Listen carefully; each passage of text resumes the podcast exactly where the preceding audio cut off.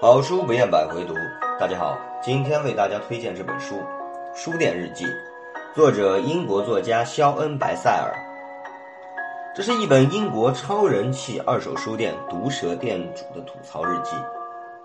冷幽默外壳之下的书业生存实录。二零一七年，英国书市黑马、卫报、独立报、书商、出版人周刊、芝加哥论坛等权威媒体报道推荐。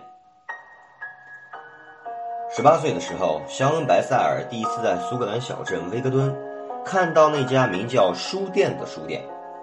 他和朋友散步路过，看到堆满书籍的橱窗，对朋友说道：“这家店到年底一定倒闭。”十三年后，二零零一年，肖恩买下了这家书店。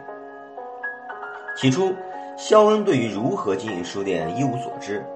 经过十多年的辛勤工作，如今的书店已经成为苏格兰最大的二手书店。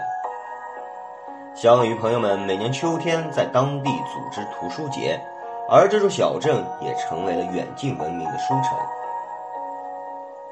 除了肖恩，陪伴在书店的有一只名叫船长的黑猫，还有那位每天迟到在便利店的垃圾箱捡甜点。成天穿着滑雪服的古怪店员妮吉，以及丢下 NASA 职位从洛杉矶来到苏格兰小镇陪伴他的作家女友。在这个电商平台和网络购物席卷全球、改变书业生态的年代，二手书商的世界并非一曲田园牧歌，但我们依然可以在它满满犀利的毒舌中汲取慰藉心灵的养分。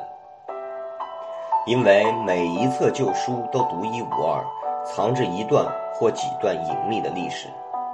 他们在肖恩的书店汇集，然后彼此分散到别的地方，给别的人带来喜悦和安慰。